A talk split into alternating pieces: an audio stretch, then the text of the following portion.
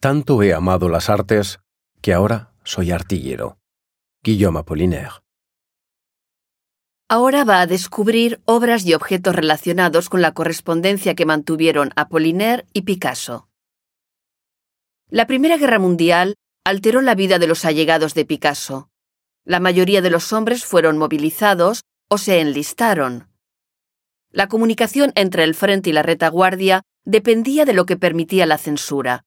Se intentaba compartir la experiencia vivida en el campo de batalla e informar sobre el estado de salud de los combatientes.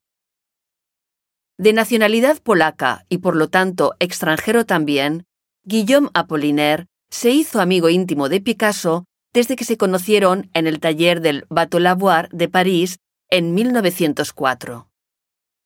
A diferencia de Picasso, que como ciudadano de una España neutra no participa en el conflicto, Apollinaire se enlista desde el principio de la guerra. Escribió entonces numerosas cartas y poemas. Ambos solían añadir dibujos a sus cartas, como así lo atestigua la bandera en forma de mano realizada por Picasso.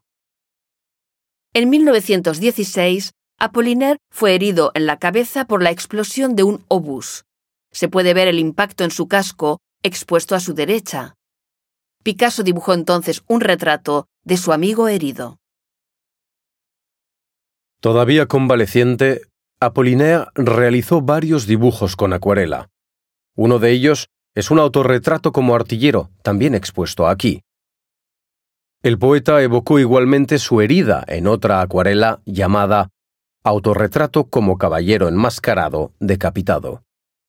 Esta última parece ilustrar la escena final de su obra El poeta asesinado, cuya portada presentaba otra versión del mismo tema.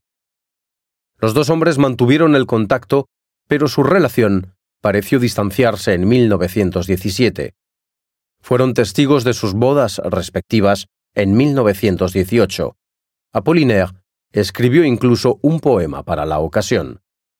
Su amistad se rompió tristemente cuando Apollinaire sucumbió a la gripe española el 9 de noviembre de 1918.